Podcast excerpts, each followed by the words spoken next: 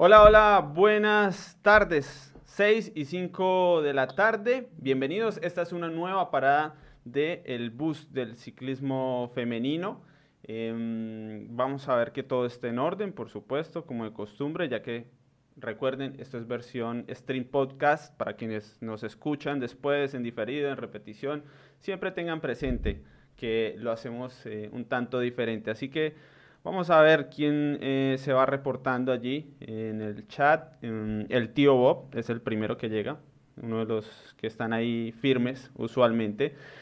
Y bueno, eh, ya que tenemos 40 personas eh, y parece que todo está en orden, le doy la bienvenida primero a nuestra invitada para el día de hoy, a Laura Camila Lozano. Ya hablaremos un poco más, porque no faltará el que apenas vea que viene el bus y se va a subir en esta parada y se suba y vea adelante a la chofer, pues no la conoce y a la que va al lado, que hoy es Laura Lozano, pues también dirá, ¿y, Laura quién será? ¿no? Eso es totalmente permitido, así que ya lo hablaremos. Pero bienvenida Laura y gracias por, invitar, eh, por aceptar la invitación. Bueno, muchas gracias Eddie, aquí siempre será un placer aceptar estas invitaciones que nos permiten acercarnos un poco más al deporte que más me ha apasionado. Y bueno, aquí estamos acompañándolos de nuevo y un gusto estar aquí. La conductora, ¿cómo está? ¿Cómo se encuentra hoy? Natalia Santamaría. Dígalo, Eddie. Aquí llegó la que se nos tira el profesionalismo, la seriedad del formato. La porque lo primero que hace cuando le pasan el micrófono es la carcajada. No, pero. distensionar el ambiente. Pero entre chiste y chanza, yo he visto mucha fama, la verdad. Mucha mención, mucha fama en, Twitter, en los comentarios. contarle a la gente, ¿no? Toca contarle a la gente. Eddie se pudo se fue y logró una entrevista con, con Paula Patiño y me llamó pues para que se la hiciéramos, se la hiciéramos los dos, entonces el muy buen, muy buen piestecito, todo profesional. Mm. Entramos a hablar con Paula y lo primero que hace Natalia es, ¿Qué Paula? ¿Qué se cuenta? dice, ya dice, y hasta ahí llegué, hasta ahí llegué yo no, siendo profesional, no sino que le paso el micrófono y ya. No, y pues no me dejó hablar tampoco, ¿no? Pues, pero no, no pasa nada, no pasa nada. Yo eso Ahí voy anotando, ahí voy anotando. Ya verán ustedes. Creo que tenemos que empezar por ahí, ¿no? La noticia grande. No, toca.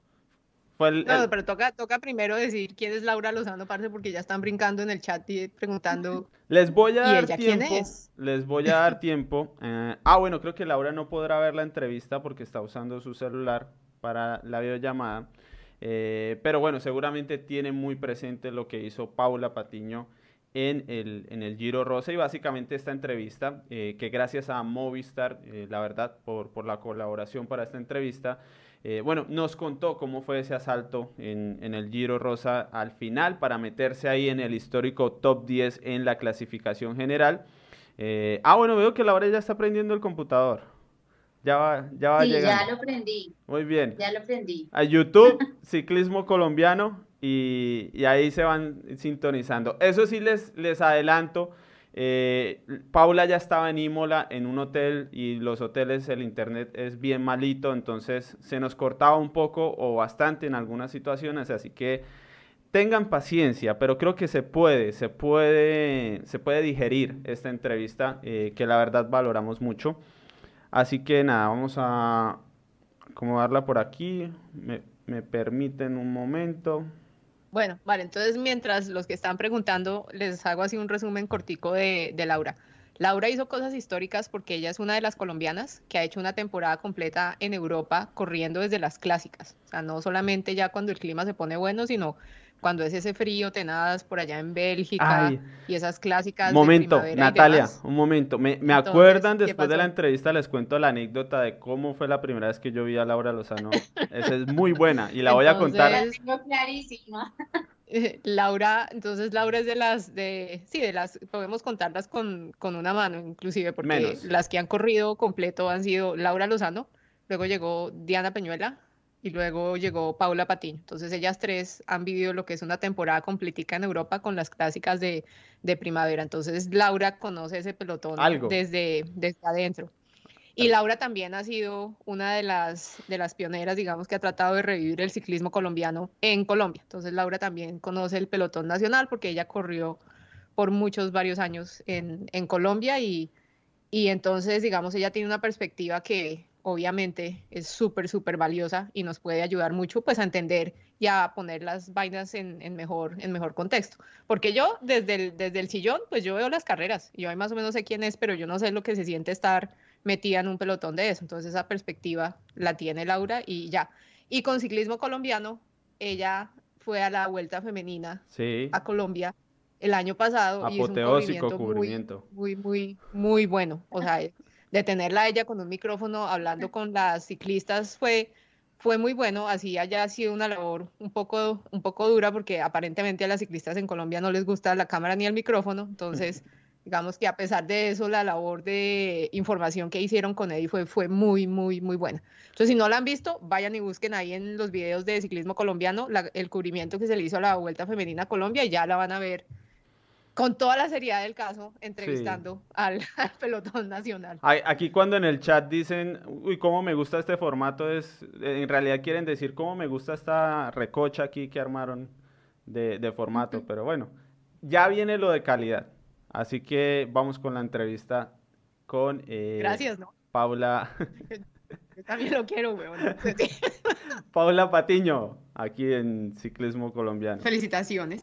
O sea, la rueda patinaba y lo que hacían era que empezaban a, disparar, a disparar piedras. Entonces, si tú nos puedes contar un tricito más cómo viviste tú, cuáles fueron las cosas duras con las que te tocó lidiar en esa etapa, eh, sería pues buenísimo.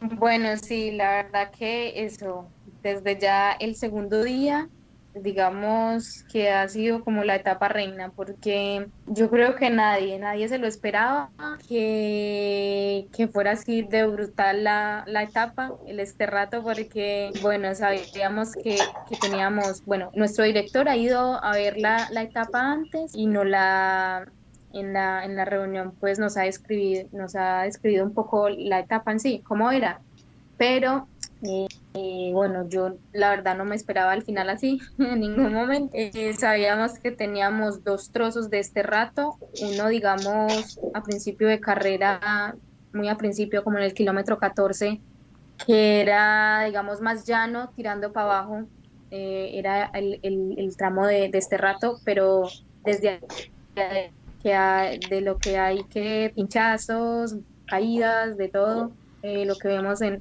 cuando hay este rato. Eh, eh, desde ahí obviamente eso se ha partido mucho la carrera y, y bueno, ese, ese final brutal que era 5 kilómetros, que era un, una subida prácticamente, era muy complicado. Y lo que tú dices, eh, al pasar los, los carros, pues obviamente con tanta inclinación no podían, digamos, no podían subir muy bien, entonces toda la gradilla suelta, obviamente con las ciclistas, o sea, los carros se les cruzaban a las ciclistas y, y varias tenían que poner pie en tierra y, hemos visto en imágenes y todo, pues eh, varias les tocaba subir caminando con la bicicleta en la mano, nos tocaba bajar y bueno, ha sido bastante, bastante dura, aparte de la temperatura, porque la temperatura fue muy alta. Eh, cada vez eh, el giro, bueno, el giro íbamos mucho hacia el sur, entonces es, hacía mucho calor en todas las etapas y, y bueno, fue muy, muy dura la etapa, pero sea, en medio de la dureza igual, obviamente uno, uno disfruta, a ver, que, que, fue brutal, nunca se había visto eso así, digamos, y es más en la segunda etapa del Giro, que ya, ya desde, desde ese día fueron muchas diferencias, entonces eh, fue duro, pero, pero bueno, fue, como te digo, de disfrutar también. Es que, es que los ciclistas tienen eso y a veces a la afición le cuesta entender y a veces se van encima de uno cuando uno hace opiniones y demás. Pero los ciclistas tienen eso, hay ciclistas que aman correr bajo la lluvia, por más duro que sea, difícil, frío, eh, complicado técnicamente, y, encuentran cierto disfrute en medio del sufrimiento, ¿no? Bueno, entonces esa fue como una de las etapas que queríamos preguntarte. La siguiente que yo quería preguntarte es de la largota, de la que de 180 kilómetros, ¿no? Porque empezamos con que era 170 y resulta que eran 170 más los 10 de, de neutralización. Dado que esta era la primera vez que esta era la primera vez que corrían algo tan, tan largo. ¿Cómo te sentiste? ¿Qué tal te fue en esa etapa?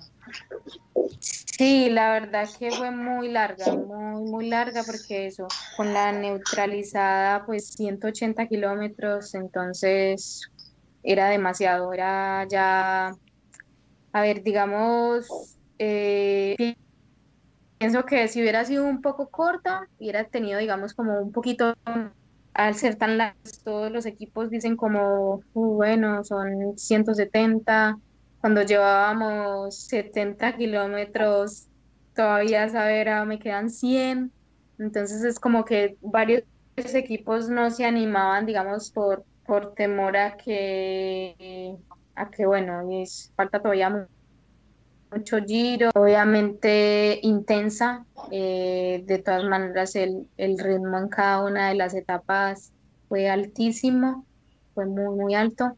Eh, cada día era como, como si fuera un mundial, cada etapa era como si no hubiera un mañana. Entonces era todo el día a tope y, bueno, yo creo que, eso, el no estar tan acostumbradas a, tanta distancia, eh, por ejemplo, yo al final ya, ya había llegado como un poquito corta de energía, ya, ya sentía como que, me faltaba un poco más, más, más de energía, ya, ya eran muchas horas encima, pero bueno, incluso así pues eh, ha sido un final muy, muy duro, muy exigente y bueno, pues de todas maneras hemos estado ahí para tratar de, de hacer una buena posición. Vale. Eddie, ¿preguntas de esa etapa? ¿Alguna cosa adicional que quiera preguntarle a, Paula? No, estaba pensando porque siento que describe Paula ya el efecto que vemos tanto en las grandes vueltas eh, de tres semanas y es el, el, pensar en lo que viene, ¿no? En esos kilometrajes y empezar a pensar en el desgaste. Y yo sí creía que, que, eso de los 170 kilómetros podría traer algo interesante, pero ahora que lo veo y, escuchando protagonistas, no sé, parece que esa esencia de la combatividad también va un poquito de la mano con las distancias, pues tampoco sin abusar, ¿no? Simplemente no acercarse a los 200 kilómetros, pero lo que hacen que, que ustedes corran así también puede ser el, el, tema de las distancias, ¿no? Que corran todos los días como si fuera un mundial, porque no les están acomodando tanto recorrido. Sí, claro, o sea, eh, por ejemplo, mmm, o sea, 130, 100, eh, hasta 150, que es un mundial o así. Eh, es, para mí está muy bien porque pues son, son las distancias, digamos, perfectas para este tipo de, de carreras pero eso como te digo, ya a partir como de 170, 180, que ya son ya como horas o más de cinco horas de, de competencia, digamos, ya es como muy, muy extenso para ya es como, no sé, digamos eso, quitarle un poquito más de, como de, de emoción a la carrera. Sobre todo que es que eso le pega directamente a la intensidad, porque pues uno no puede exigirles que corran 170, 180 con la misma intensidad con la que están corriendo 140. Entonces es la explosividad e intensidad y eso se sacrifica, se sacrifica un poco, porque igual ellas salieron a correr, o sea, digamos lo que todo el mundo esperaba era verlas andando un poco más a paso y nada, igual los 170 los terminaron en, en, bombas, o sea, el ritmo no era que lo cogieron suave, ¿no? Ellas, el promedio de velocidad no lo tengo a la mano, pero yo me acuerdo que no, no estuvo por debajo de los 35, entonces fue, fue alrededor como de eso, entonces igual iban, pues sí, o sea, digamos que alguien decía que el ADN del ciclismo femenino no les permite ir de, de paseo, o sea, es muy raro cuando eso, cuando eso sucede, pero, pero sí, no, o sea, tenía la curiosidad de ver porque como era eh, la dimensión desconocida para todas, ¿no? Ir una, con esa etapa así de, de, larga, entonces era como para ver cómo te había sentido y cómo, que, cómo te había ido. Y ya la otra, la, la, la que queremos ver es la última. Ah, no, esa me, ese ataque magistral por tiempo y entonces ahí esa se la pidió Eddie. Sí, sí, sí. Me la pedí yo porque ese día eh, me, me cautivó la cuestión estratégica. Es decir, la primera pregunta que tengo es, en la reunión antes de la etapa, ya dijeron, vamos a, apostar, vamos a correr el riesgo de meternos en una fuga que igual si sale mal, pues perdemos una minutada al final, o eso se dio en, en la etapa. No, sabes, eso se dio en la etapa, o sea, en la reunión sí estaba, digamos, buscar la fuga, pero no conmigo. o sea, era como con, otras dos compañeras que iban en busca de la fuga, que sabíamos que, bueno, era un día que se podía dar la fuga. O sea, no estábamos seguras, pero digamos, posibilidad de que se pudiera dar un... Entonces, pues eso, hemos salido con esa mentalidad. Obviamente yo iba a seguir eh, si atacaban las favoritas o en las que estaban, digamos, con el mismo tiempo en el que yo estaba, las de la general, eh, con esa, eh, si, si arrancaba, y pues no sé, eso de que yo estaba adelante y he visto, y no sé, me dije dentro de mí como, me paro y o entro a la fuga, a ver si se da. Me paré entré a la fuga y esto que, no sé, luego eso, había un grupito de 10 o 15, luego creo que han saltado otras más y se ha formado un grupo de 25 en la fuga, más o menos, sí, más o menos creo que eran esas. Y no sé, yo he seguido, he seguido ahí, he seguido y yo ah, no sé qué hago aquí, pero va a seguir, seguramente nos van a alcanzar luego. Sí, he dicho, porque he dicho, seguramente nos van a alcanzar luego. De todas maneras, habían de todos los equipos, entonces yo he dicho, pero es buena la fuga, o sea, y hay corredoras buenas, se puede dar. Entonces, seguido cuando obviamente te van dando las diferencias y bueno, ya un minuto, luego un minuto treinta, luego dos minutos, no sé qué. Ya luego, pues, el director ha pasado y esto ha visto como que, la fuga era buena, la fuga iba teniendo más tiempo porque atrás en el, en el lote, pues, no, no había, no había mucho quien trabajara. No había mucho quien trabajara y no había, digamos, ya, ya tampoco mucho gas con que perseguir. ya la mayoría, obviamente, ya estaban muy cansadas, era el último la, a la líder, al grupo de la líder y, y, nada, ya el, director, pues Pablo ha pasado conmigo a la fuga. Eh, eh, mm, estaba con otra compañera en la fuga y, bueno, ha, ha, hecho ella también un trabajo excelente porque pues yo solo necesitaba dos minutos para meterme en el top 10. Necesitaba eso, con, dos minutos que tuviera ventaja, pues ya estaba dentro del top. Y bueno, al saber que ya en un momento teníamos casi cinco minutos la fuga, pues obviamente ya era mucha, mucha ventaja. Entonces, eh, mi compañera ha hecho un trabajo grande, obviamente, pues nos ha tocado sufrir y forzar bastante en, en la fuga, pero, pero bueno, ha valido la pena porque eh, porque pude llegar con, con bastante ventaja al final y, y eso pude escalar cinco posiciones. No, es que eso fue en algún momento la, pues, la, la, que tenía el mejor tiempo de la clasificación general en esa fuga, eras tú. Entonces, con Eddie, con Eddie teníamos, con Eddie teníamos debate interno, ¿no? Eddie, hágale. no, que estaba, estaba pensando en, en la narración de, de, la etapa, si en algún momento tuvieron que sacrificar y Paula tuvo que sacrificar la posibilidad de la etapa y dar mucho relevo adelante para mantener viva la fuga o eso no hizo falta, había buena colaboración. Eh, otros equipos colaboraban, pero hubo un momento en que empezaron a rebajarnos tiempo. Hubo un momento ya para las dos últimas vueltas empezaban a rebajarnos tiempo, entonces pues obviamente ya nos íbamos nerviosos porque pues ya empezaban a descontarnos, pero eh, prácticamente casi todo el trabajo lo ha hecho mi compañera.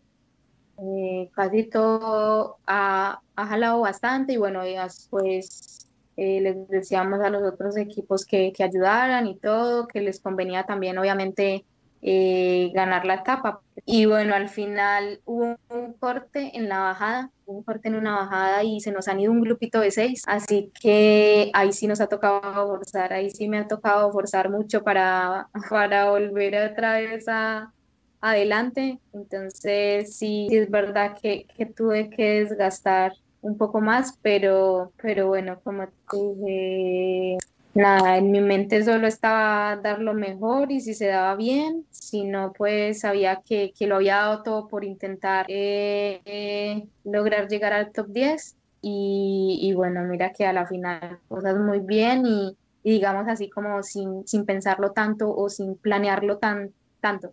Bueno. Instinto, mijo. Esto es lo que se llama correr con instinto, no más. No, y pues esta vez salió bien. Yo siempre digo que eso tiene mucho valor porque igual pudo salir mal. Es decir, al final de pronto las alcanzan y claro, después de trabajar en una fuga, las pasan de largo y, pierden minutos en, línea de meta. Yo creo que ese es el valor que tiene una movida de esas eh, porque no siempre puede salir bien. Sí, no, la última vuelta ha ido el acelerón en, en la subida. O sea, toda la subida se hizo muy, muy a tope. Y, y, y bueno, las las FDG han puesto un ritmo muy fuerte, que es por eso se desbarató toda la fuga. Y, y yo me quedaba a falta de dos. A falta de dos kilómetros he, he reventado y bueno, sí que seguía ahí a lo que diera porque obviamente tenía que lograr sacar el, el mayor tiempo posible, así que he llegado con lo que tenía. Ya lo último, obviamente ya ya con muy justa con lo que tenía. Muy bien, allí estaba la narración al detalle del puesto 8 a 6.54, mejor colombiana en un Giro de Italia femenino. Fue esa posición que consiguió em, Paula Patiño. Y la corredora colombiana que antes de la posición de Paula Patiño en 2019 y ahora este 2020 tenía la mejor posición en un Giro de Italia femenino, pues nos está acompañando hoy. Laura Lozano, y yo quisiera saber como qué pensamientos mientras escuchaba a Paula le, le iban llegando. Bueno, Eddie, es muy emocionante. Realmente yo estuve hablando con ella durante el Giro, le escribí en un par de ocasiones porque me parecía que este era el momento del resurgimiento. O sea, si, si bien es cierto que nosotras hemos venido trazando un camino pues en busca de esto, para nosotras ya el estar era cumplir un sueño y ya poder ver que está una colombiana metida en el top 10, realmente es algo grandioso. Y bueno, cuando estaba todavía ni siquiera en el top 10, se encontraba más arriba del 20, 22 y yo le escribí porque creo que más allá de su condición física, es la condición mental, la juventud, eh, esa energía que muestra ella siempre y pues tener, eh, estar recorriendo junto a un equipo que realmente le brinda todas las posibilidades para tener hoy este resultado. Entonces es muy emotivo. Eh, sé, como, como bien ustedes pues han seguido mi carrera deportiva, sé lo difícil que es solamente llegar en un top 20, es una cosa, o sea, tienes que estar en una condición supremamente alta. Yo en el Giro de Italia, pues que finalicé en el top 25, hice algunas, creo que dos etapas en el top 20 y esos días eh, he sentido que era la más fuerte de mi vida, o sea, estaba en una condición óptima y realmente creo que nos lo merecemos, el ciclismo colombiano se merece ya tener esta posición destacada en los lugares de, pues de gran eh, preferencia mundial y sé que muy pronto estaremos en el podium de una de estas carreras tan, tan grandes. Pues bueno, ¿cómo, ¿y cómo lo vieron ustedes en el chat? ¿Cómo vieron a Natalia de entrevistadora? Eh, yo la vi con todo el desparpajo. Yo creo que hay un futuro en el periodismo aquí. Pero es momento... eso sí es culpa suya. Usted ya me conoce. ¿Para qué me lleva? Si quiere hacer una entrevista profesional, ya sabe que me tiene que dejar tranquila. Yo no puedo. Yo, yo, yo no puedo. Y aquí en el bus de mecánico voy bien. no estamos tomando la cerveza. No contaste la anécdota de nuestro primer ah, encuentro. Claro. Estoy esperándola porque quiero escucharla desde tu perspectiva. ¿Cómo conocí yo a Laura Lozano? Natalia no se la sabe tampoco. Estaba, era el 2017, ¿no? En Bélgica. Sí. Y yo estaba allí de, de novato. eh, de reportero novato en las clásicas y se llegó el gran Tour de Flandes de Ron de Van Vlaanderen, monumento ciclista. Y yo estaba genuinamente ya cansado del viaje. Ya no tenía mucha energía, no tenía mucha creatividad. Igual llegué al evento, pues era el monumento, la primera vez un tour de, de Flandes. Y la verdad el cansancio me pasó factura y se llegó la hora de que la carrera estaba por acabarse y yo no tenía nada. No tenía ni la culpa. Nada, nada. No tenía grabado nada, no había podido, o sea, no se me había ocurrido como una idea porque eran reportajes, no solo decir, ah, ganó tal, eh, porque pues eso no era como tan llamativo. Y yo dije, bueno, pues tocará llamar a, a Colombia a decir que me enfermé o algo así, yo qué sé alguna vaina me invento. Y llegué a la línea de meta, eh, más o menos grabé como apoyos y eso, pero la historia no estaba. Y yo, y, bueno, revisé Twitter y me acordé, ah, verdad que hay una colombiana aquí corriendo. Y yo ya estaba en la posición típica del periodista colombiano que creen que las mujeres en Colombia, pues nada que ver. Eh, y yo dije, bueno, pues de pronto aquí un técnico me hable algo de ella, porque llegar no va a llegar. Entonces ya estaban porque yo dije, pues no, un tour de Flandes, acá están las mejores, yo me imagino que vienen a participar, pero con esa cantidad de pavé, muros, viento, frío, que, o sea, para mí Bélgica es lo peor que se puede encontrar un ciclista colombiano porque es lo más opuesto, es, demasiado difícil. Eh, durísimo. Exacto, entonces yo pensaba así y además sin, sin, conocimiento del ciclismo femenino, porque hasta entonces yo solo trabajaba el, el masculino 100%. Entonces me acerqué a, ¿cómo se llamaba el equipo? Cerveto Gista. Cerveto Justa. Justa. Me acerqué al auxiliar, ya estaban entrando creo que las primeras y le dije, bueno, ¿cómo puedo de pronto hablar, que alguien me hable de Laura Lozano, la colombiana? Le dije a los que esperan a las corredoras ahí apenas 100 metros después de la línea de meta, y me dijo, no, no, no, espere que ya viene, ya viene, ahí viene al fondo, vean, la, recta era larguísima en Oudenarde, eso tenía como 800 metros. No, ya viene, yo, ¿en serio? Uy, me gané el baloto. Saqué el micrófono y, hola Laura, no, eres genial, qué historia, cuéntanos, ¿cómo estás? Y ahí conocí a, Laura Lozano en medio de, mi ignorancia, Natalia, regáñeme. Yo, yo en el ciclismo digo, para mí la carrera más hermosa o sea, en cuanto a mis condiciones y a mi, a mi preparación, a lo que soy como colombiana, es el Giro de Italia, obviamente, ¿no? O sea, me encanta, pero lo que fue Bélgica y el Tour de Flanders me marcó como deportista. Creo que si las chicas en este caso me están viendo, o sea, Paula ya lo, ya, ya lo vivió, Diana Peñuela ya lo vivió, y algunas de las colombianas no lo han vivido todavía por, por miedo, por temor, creo que es eso lo que nos falta, tomar ese riesgo para sobresalir en el resto del calendario. El que se atreva a tomar la temporada completa sin miedo va a tener esos resultados que espera, porque realmente en Bélgica el sufrimiento es de todo tipo. Y en esta carrera que dice Eddie, o sea, exactamente en esa carrera, yo la considero en mi carrera deportiva la más dura que he hecho en mi vida. Eh, fueron como 160 kilómetros, aparte una de las más largas, un solo día, o sea que un mundial pues no tiene nada que envidiarle, muchísimo pavé, muros al 15 al 18%. Yo en los últimos 30 kilómetros lloraba del dolor físico, mental, y eso que pues estuve mucha parte de la carrera en, en la punta, o sea, hice gran parte del recorrido con el lote principal y pues para mí fue pues muy grandioso llegar a la meta, tener a un colombiano, yo no sabía quién era Eddie, pues tenerlo ahí como que llego, paso la meta con esa emoción tan gigante que estaba dentro de mí como si hubiera ganado y lo vi y claro, o sea, fue como aún más gratificante. Entonces fue una experiencia muy bonita, creo que le dije ese día, él me preguntó así puntualmente, ¿volverías al Tour de Flanders? Y yo le dije, me encantó correrlo, pero no estoy segura, porque esto fue impresionante, impresionante para mí realmente. Bueno, ahí está la historia, Natalia, ¿qué tal?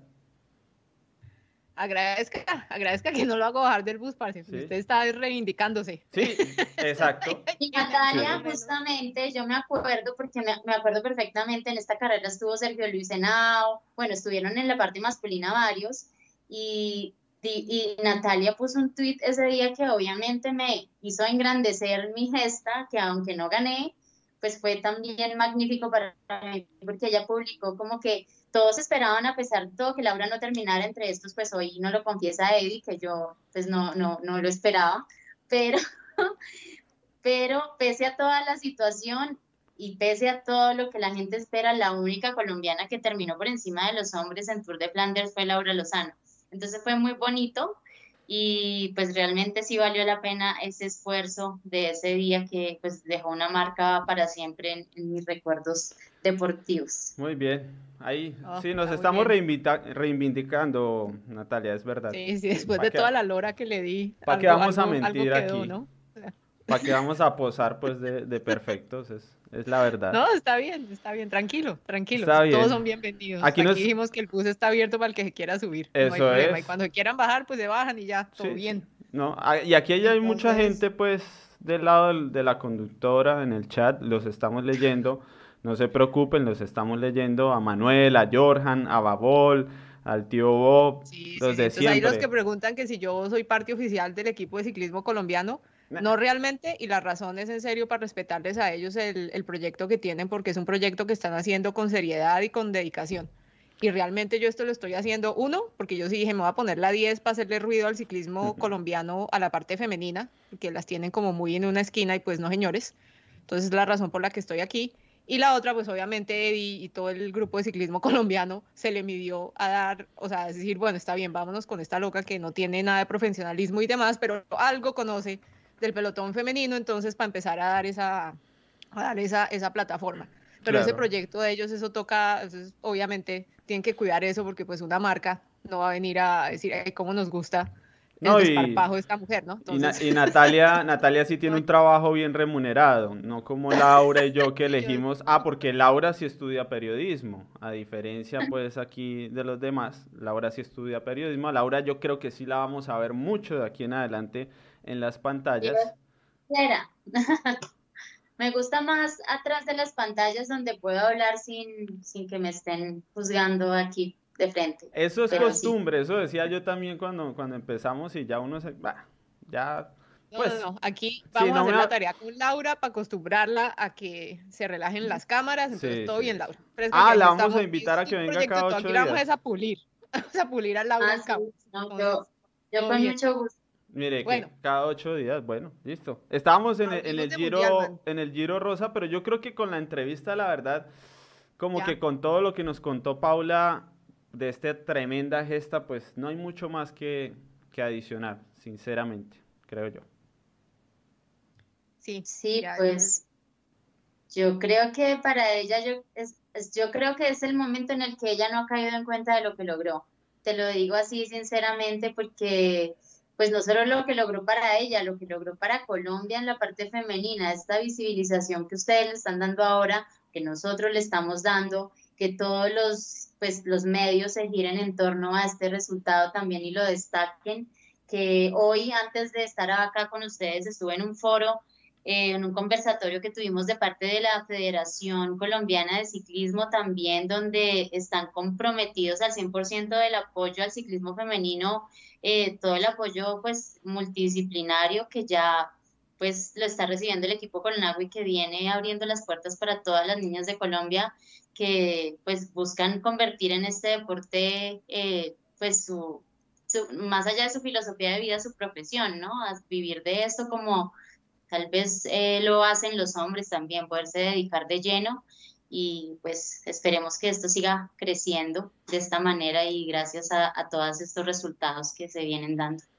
Uy, Laura, eso sí es música para mis oídos, pero yo con la Federación de Ciclismo en Colombia soy como no, Natalia, ver para creer. Cálmate. no los vean serio metiéndole el hombro, no les creo. No, es que esa gente, miren, entre ASO y la Fede Ciclismo a mí me han roto el corazón varias veces. Entonces, yo hasta que en serio no vea esos procesos en serio y en forma, entonces. Muy chévere, no, pero, todo bien, todo bien. bueno, hablemos de Mundial, man. Yo estoy que me hablo del Mundial. Del Mundial, ya vamos para, para el Mundial de Ciclismo, eh, que comenzó el día de hoy con una crono individual. Crono individual, eh, que tuvimos pues un infortunio que creo que pasó a ser un poco la noticia, eh, Natalia, ¿no? Y, y, Laura, primero voy con Natalia para que me cuente su apreciación. Por un lado del oro de Van der Bregen, Van der Bregen, y también de la, de la caída de la que estaba haciendo el mejor tiempo y actual campeona, Chloe Daiger. Sí, no, pues digamos, yo no tengo mucho más que, que adicionar, todavía no se sabe qué provocó la caída, si fue una falla en la llanta delantera o si fue la misma agresividad con la que Chloe Dargert iba atacando ese, ese recorrido. Eh, yo he leído para entrevistas que han hecho, una con Kirsten Armstrong, ella es la entrenadora de, de Chloe Dygert. Para los que no se acuerdan, Kirsten Armstrong eh, se ganó tres medallas de oro olímpicas en la contrarreloj eh, individual femenina. Y ella decía que, que, no, pues viéndolo, obviamente es una, es una caída difícil de digerir, porque pues el trabajo de poner a punto a Chloe había sido perfecto. Entonces ver, verla irse en esa curva pues fue, fue muy duro. Y ella simplemente lo que dice, Chloe iba haciendo lo de ella, atacando y siendo, haciendo una corredora agresiva. No dijo directamente si fue de pronto que fue muy agresiva y entonces digamos que cuando llegó el momento de corregir cómo iba cogiendo la curva, de pronto ya algo que haya hecho con el freno, algo hizo que perdiera control de la bicicleta con el freno delantero, no lo dejó, no lo dejó claro. Hay gente que dice que es probable que algo pasó con el tubular de al frente, eso no se ha dicho. Lo único que se sabe es que pues, las heridas que tuvo son, son graves. Hay una cortada grave en el muslo y parece que hay unos ligamentos comprometidos, pero esto no es todavía oficial, entonces pues falta ver qué tanto es el, el recorrido para que ella vuelva.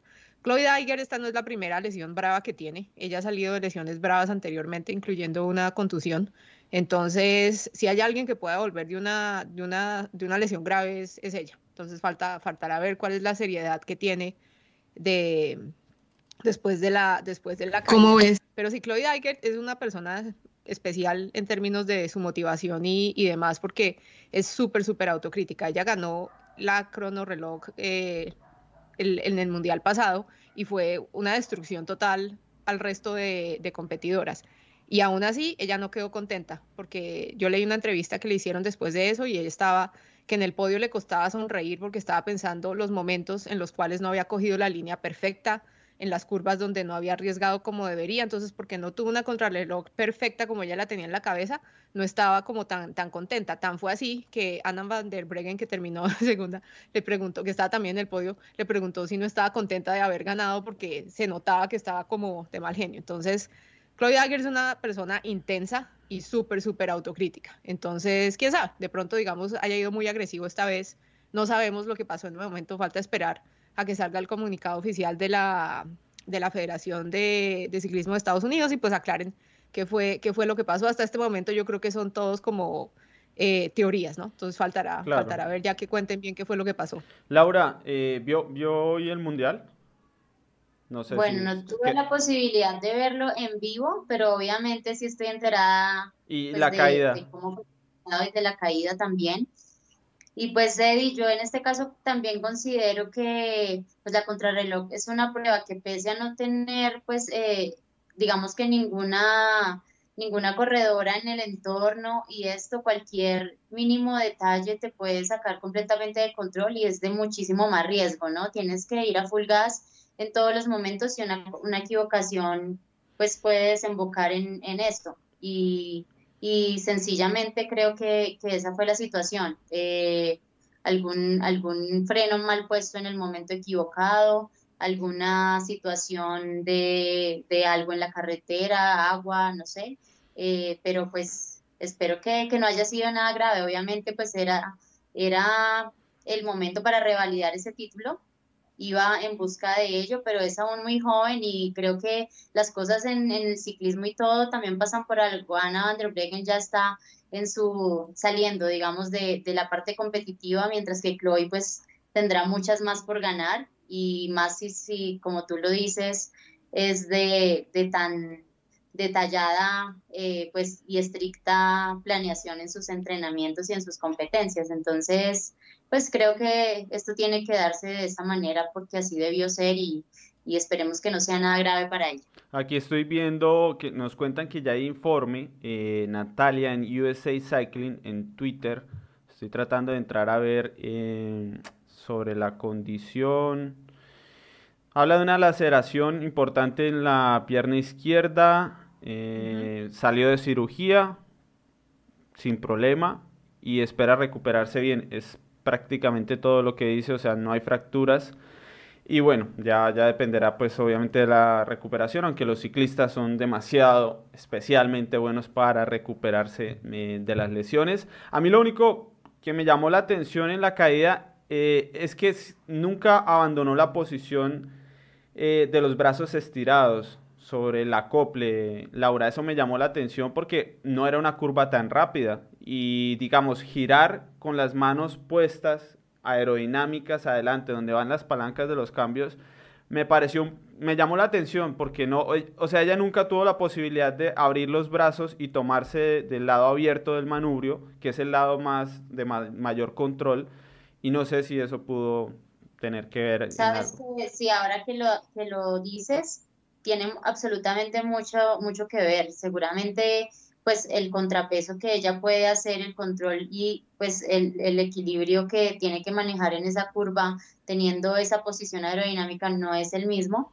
Y si ella, como bien lo dice, es tan estricta en su posición de contrarreloj, obviamente uno gana unos segundos manteniendo siempre la posición, no solamente de los brazos, la cabeza, por más cansancio que tú sientas, y en una persona que, ha ganado tres medallas olímpicas como Christine Armstrong, que lo debe tener clarísimo, eh, es fundamental mantener la posición aerodinámica del 100% de toda la contrarreloj. No puedes estar girando, no puedes estar levantando porque todo eso ya te genera resistencia contra el viento y cualquier cambio de posición, acogerte acá y volver, también te va a generar lo mismo. Entonces, son segunditos que al final marcan la diferencia y creo que se confió demasiado si tomó esta curva de Sí, sí. Ya después de, igual nos pueden contar que el tubular se despegó eh, y eso cambiaría todo, pero pues fue como lo que noté cuando vi la repetición. Vamos a escuchar eh, Natalia, Laura y a las 140, 150 personas. Hoy hay bastante gente acompañando. Escucha, Laura. Sí,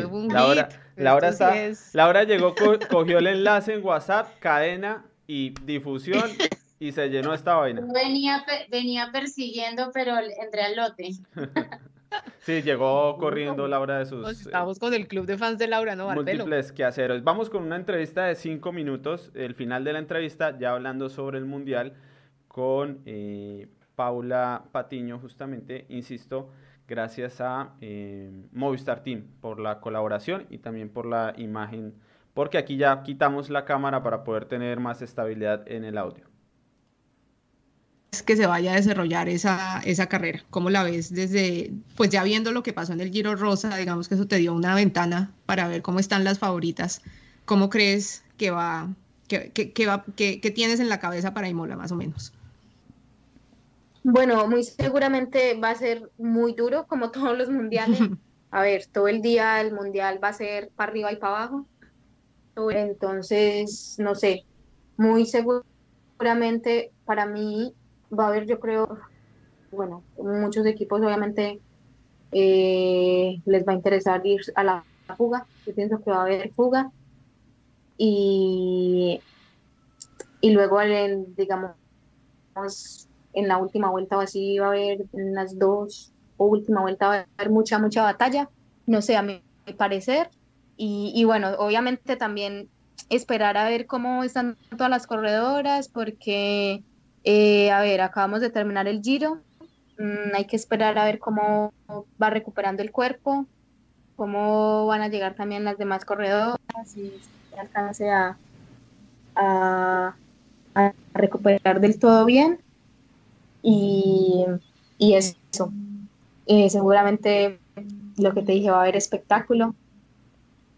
Y, y, yo creo que eso, las expectativas pues obviamente son altas me gustaría mucho poder mejorar la actuación de, del año pasado. He hecho ya un top 20, pero bueno, sí, siempre queremos pues obviamente estar más, progresar más. Eh, igualmente es un, un mundial, una carrera y un día en la que pueden pasar muchas cosas y, bueno, hay que contar con suerte, con salud, eh, contar con el día que es, amanecer en el día que es. Y, bueno, yo espero estar bien, estar recuperada, estar, estar en, en, en, buena forma, en buen nivel y, y nada, poder estar ahí, digamos, con las favoritas. Bien, Paula, de, digamos en, la, en el último campeonato de Yorkshire, una lección que hayas aprendido, algo que te haya quedado ahí en el tintero después de haberlo corrido, que hayas dicho, mm, esto para la próxima tengo que pulirlo. Yo creo que eh, mucho, mucho la posición, o sea, aquí se juega mucho la posición porque tienes que entrar muy ubicada, sobre todo pues a todos los repechos, porque ahí es obviamente donde se producen los ataques. Entonces, eh, eso, por ejemplo, el año pasado en, en la subida dura fue ahí donde se, se produjo el ataque, que desde donde se fue Anemic y desde donde se fueron las otras corredoras que, la perseguían. Eh, entonces, bueno, yo ahí, digamos, estaba encerrada y no tenía por dónde salir, así que, que bueno, yo creo que son, son muchos detalles. Obviamente es, es, muy difícil, es complicado, como te dije, es, es un mundial eh, donde pasan muchas cosas, pero, pero, pero eso, eh, mejorar mucho la posición y, y, bueno, junto con, con, mis compañeras con las que con las que vamos a estar representando a Colombia, que son Daniela y Carolina, pues esperamos hacer una muy bonita actuación. Esperamos poder estar ahí, contar con, con buena suerte, eh, con buenas piernas y, y poder estar ahí con las mejores. Cortica, entonces no es cortica, es, preguntarle a Paula que qué tan raro es competir eh, en contra de las que son coequiperas, porque acá como ya se pones uno la camiseta del equipo, entonces vas en contra con las que has, pues con las que están en tu equipo Movistar, ahora tienes que correr en contra de ellas. ¿Eso se siente como raro o nada que ver? Cuando se pone ya la camiseta ya se olvida uno de eso y negocios son negocios. Sí, no sé, sabes, eh, es como muy, o sea, no es tan extraño porque, ¿sabes? Es como si estuviéramos corriendo todavía como, como juntas, porque, pues, por ejemplo, yo soy así en los mundiales buscando a ellas, o sea, soy como buscándole su así, o, o no, a veces hay de pronto algún momento en que estamos ahí como hablando o esto, decimos, ah, que vamos para adelante, o que vamos a buscar así, entonces es como eso, como como buscándolas, como si estuviéramos corriendo juntas. Entonces, eso es, es, es, bonito. Obviamente, va, sí, son rivales ahí, pero, pero que eso, que no, que no dejan de ser, de ser aún, aún compañeras, y, pero que si, que si tengo que perseguirlas o esto, pues obviamente las vamos a seguir. Muy bien, eh, allí estaban las palabras de Paula Patiño sobre este Mundial de Imola. Laura, ella hablaba de la ubicación, que era lo más difícil. Yo le suelo llamar la aproximación. Cuando se llega a una subida que no es larga, ¿no? Porque una subida larga pues no necesita mucho trabajo de este tipo, pero, pero sí un repecho y más un repecho mundialista de un kilómetro, kilómetro y medio.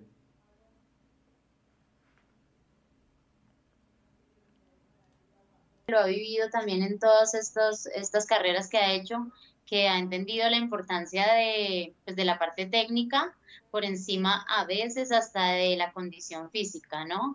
Estos campeonatos del mundo, sobre todo que son carreras de un solo día, no tienen cabida a esperar nada, a regular las fuerzas, la fuga y un corte en el pelotón se puede pues puede alejar toda opción de una buena figuración pese a sentirte en completa eh, capacidad todavía para, para llegar adelante, ¿no? Entonces, la ubicación es fundamental, sobre todo antes de, de una subida, porque pues algo sucede, el ciclismo femenino obviamente es muy fuerte, es demasiado fuerte a nivel internacional, sin embargo, las corredoras escaladoras o las mejores del pelotón casi siempre son las mismas y eso no pasa más de unas 20, 25 corredoras en un pelotón de más de 150 corredoras donde te encuentres mal ubicado, se te atraviesan las que no suben y te toca absolutamente un esfuerzo doble para poder lograr eh, pues eh, recuperar esas posiciones y, reintegrarte al pelotón de punta. Entonces,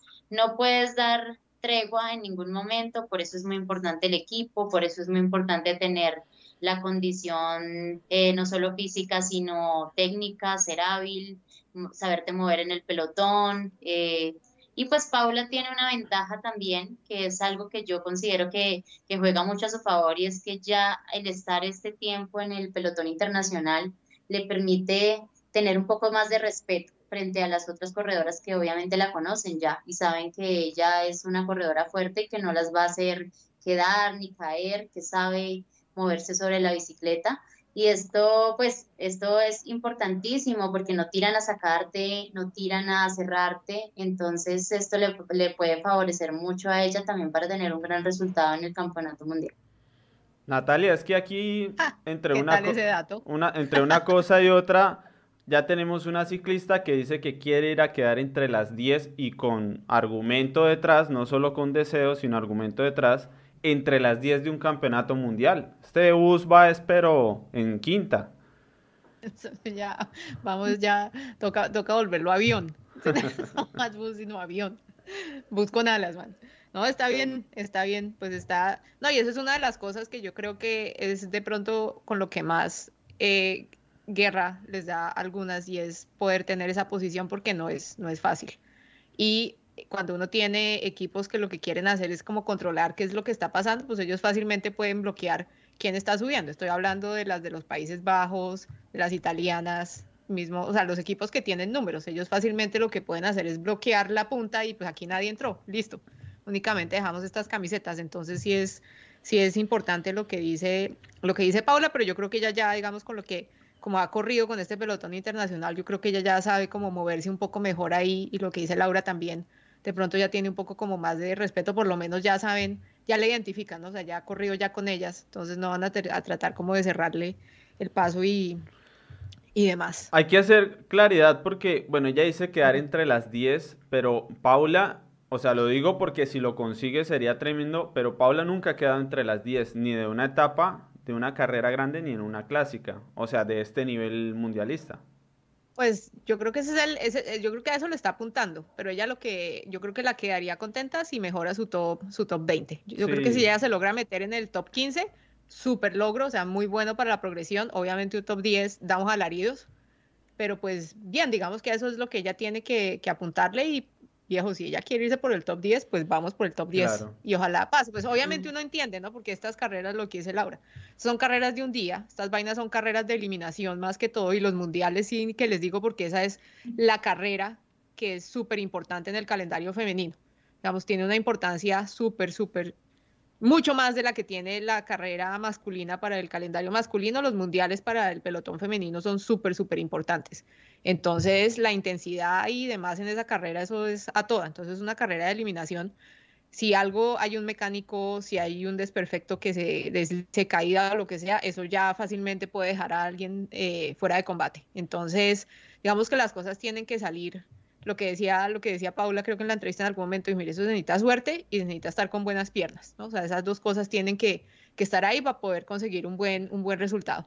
Entonces, digamos que si los dioses del ciclismo nos sonríen y Paula está en un buen día, vamos por el top 10. Laura, va Carolina Upegui y Daniela Tortuga porque Diana Peñuela sufrió una caída y lesión y Liliana también sufrió una caída que suponemos eran las corredoras que naturalmente irían con Paula.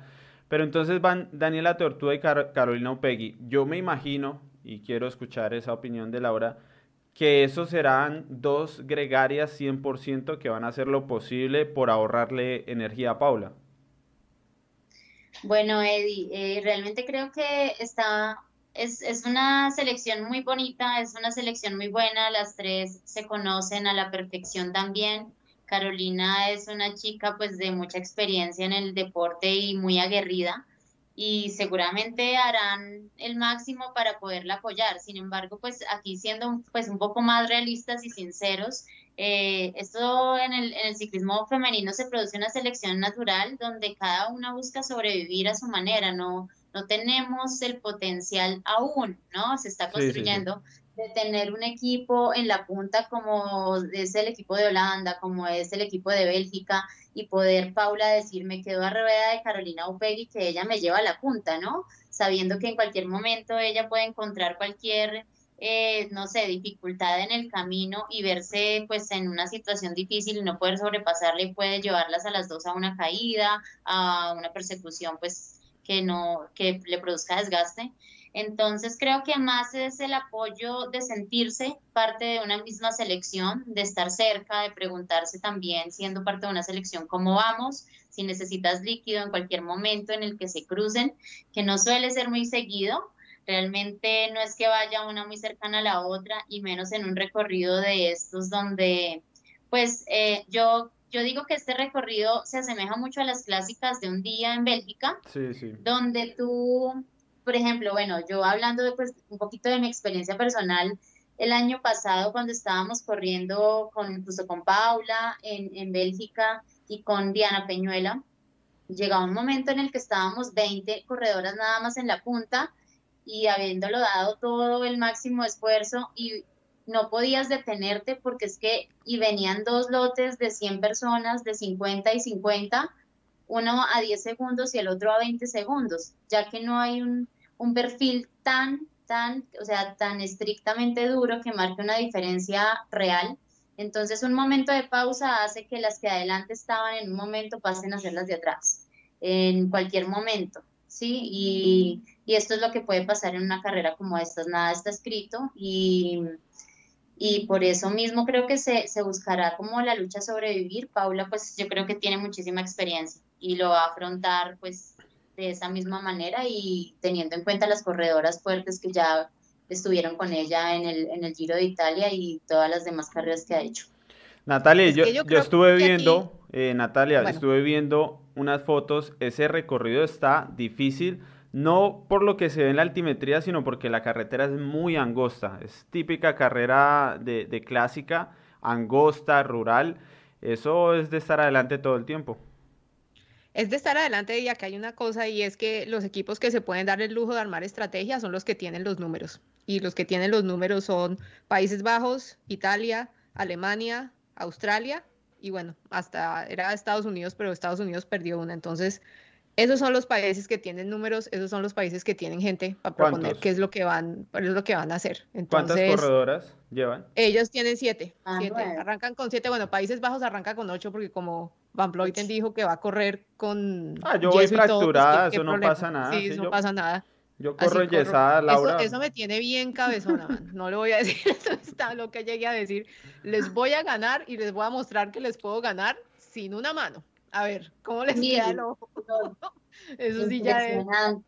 Porque no lo duden, ella está, o sea, si va, si va a participar es porque ella Voy a contarles una experiencia personal. Yo les voy a contar una experiencia personal de la mano y de la voz de Marianne Vos, que es la campeona del mundo de no sé cuántos mundiales fue que ganó y ahorita en el Giro acabó de ganar cuatro etapas. Nosotros estuvimos el año pasado en Japón haciendo el recorrido de, de, la, de los Juegos Olímpicos. Y bueno, estábamos ahí hablando y justamente cuando estábamos haciendo todo este recorrido que lo realizamos durante tres entrenamientos, eh, pues notamos que obviamente no es un recorrido para una escaladora propia, una, eh, una sola escaladora, pero eh, Marian Vos decía, pero donde Anemic le dé por atacar acá, nos deja persiguiendo a todas, ¿no? Esperamos que no tenga como esas ganas de subir desde tan lejos, porque la subida más larga tiene 7 kilómetros, eh, son 2 kilómetros y medio, como más del 11%, pero después es tendido y faltan 80 kilómetros a la meta. ¿No? Entonces decía ella, esperemos que se lo tome con calma desde acá, porque si no, esto va a ser, o sea, ella es una corredora de una fortaleza mental incalculable. El año pasado no atacó como a cuánto, como a 90. A 100. A 100. A 100. Mm. Y es que el año pasado eso fue por eso, o sea, yo creo que, además porque todo el mundo lo que decía, no, pero ella cómo va a correr si no le funciona la muñeca, la, no, la, para maniobrar la bicicleta y demás, de pronto no pueden poner en peligro al resto.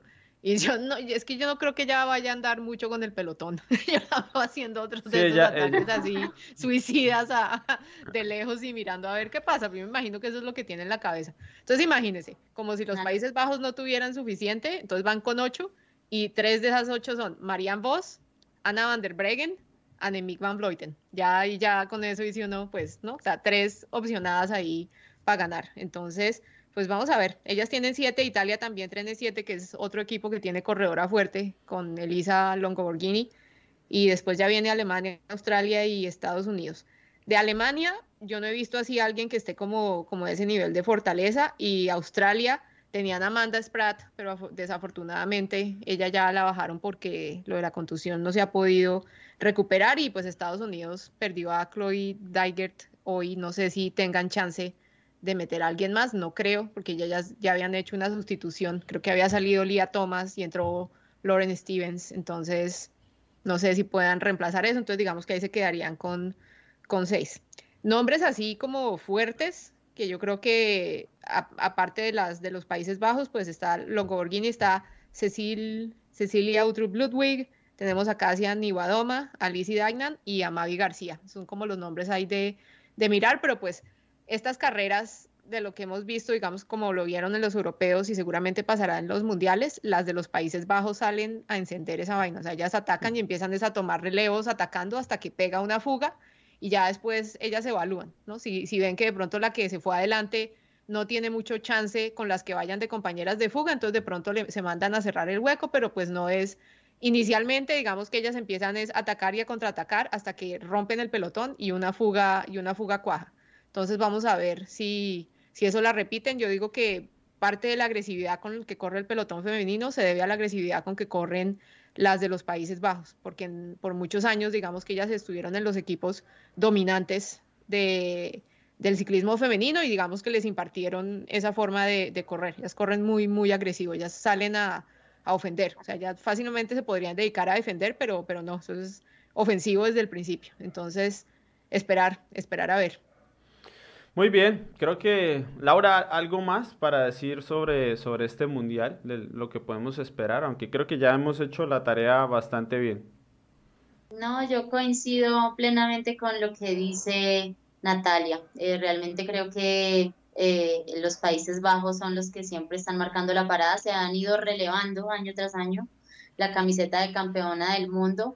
Entonces tienen absolutamente todas las cartas a jugar, de lejos, de cerca, en el sprint, eh, creo que, por ejemplo, el año pasado cuando Anemic atacó en plena montaña, la única que considero podía haberle seguido la rueda era una compañera de su mismo equipo que es Ana van der Breggen y no lo podía hacer justamente por ser del mismo equipo, ¿no? Entonces, creo que pues de ahí eh, parte que, que, el resto de equipos pues estén siempre como a la expectativa con lo que pasa con este con este mundial y con, y con, y con el ritmo que se imponga, seguramente será muy fuerte. Eh, siento que tiene muchas posibilidades Marian Vos por el perfil del equipo, eh, el perfil del recorrido, perdón. Y pues me, me, encanta también una corredora que para mí pues ha sido también como un ejemplo en su, en su forma de correr, de pedalear, como bueno, en, muchas cosas que le he visto que es Elizabeth Deñan que creo que es fabulosa también para este tipo de recorridos. Ella no es tan de carreras por etapas, pero lo que es los mundiales y clásicas de un día y bueno, lo que hizo en Plowway, por ejemplo, también.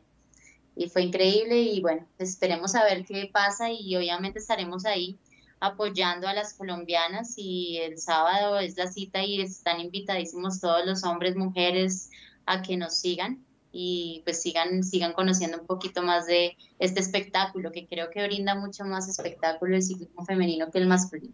Bueno, Yo sí creo una cosa y es que si usted llega a ver la carrera de los mundiales femeninos, no se va a arrepentir. O sea, eso sí es, es casi que calidad garantizada. Y hablando de eso, les tengo una invitación porque se llegó la hora del primer análisis en vivo que si ustedes siguen a Ciclismo Colombiano, pues los análisis en vivo están muy de moda en este canal en el ciclismo masculino durante el Tour de Francia, pues una cantidad impresionante de gente. Básicamente es una transmisión de la carrera con un formato pues adaptado para YouTube, sin video de carrera, pero sí con un buen audio, con unos buenos comentarios. Así que este sábado vamos a tener el primer análisis en vivo aprovechando justamente la carrera más importante del calendario femenino que son los mundiales. Entonces, 8 de la mañana, sí, 8 de la mañana este día sábado, lo pueden ver en televisión por Señal Colombia, prenden Señal Colombia y si quieren nos escuchan a nosotros. Y nosotros eh, somos aquí Natalia, que se va a lanzar ahora de comentarista de carreras. Yo, Ustedes no saben lo que yo con, espera el sábado. Yo con esta voz que me entregó la vida, tremenda voz, sensacional voz, voy de narrador asistido, ¿no? Porque la verdad no, no las conozco tanto.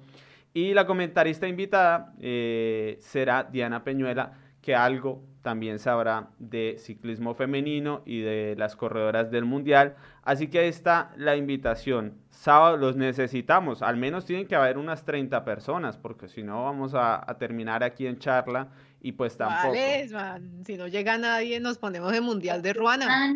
Están 161, imposible que no hayan al menos 140. Yo veré. Porque están con nosotros acá ahora, será viendo el espectáculo en vivo y en directo de todo lo que hemos dicho que es fabuloso, pues no se lo pueden perder. Muy bien, entonces 8 de la mañana, sábado, Mundial de Ruta.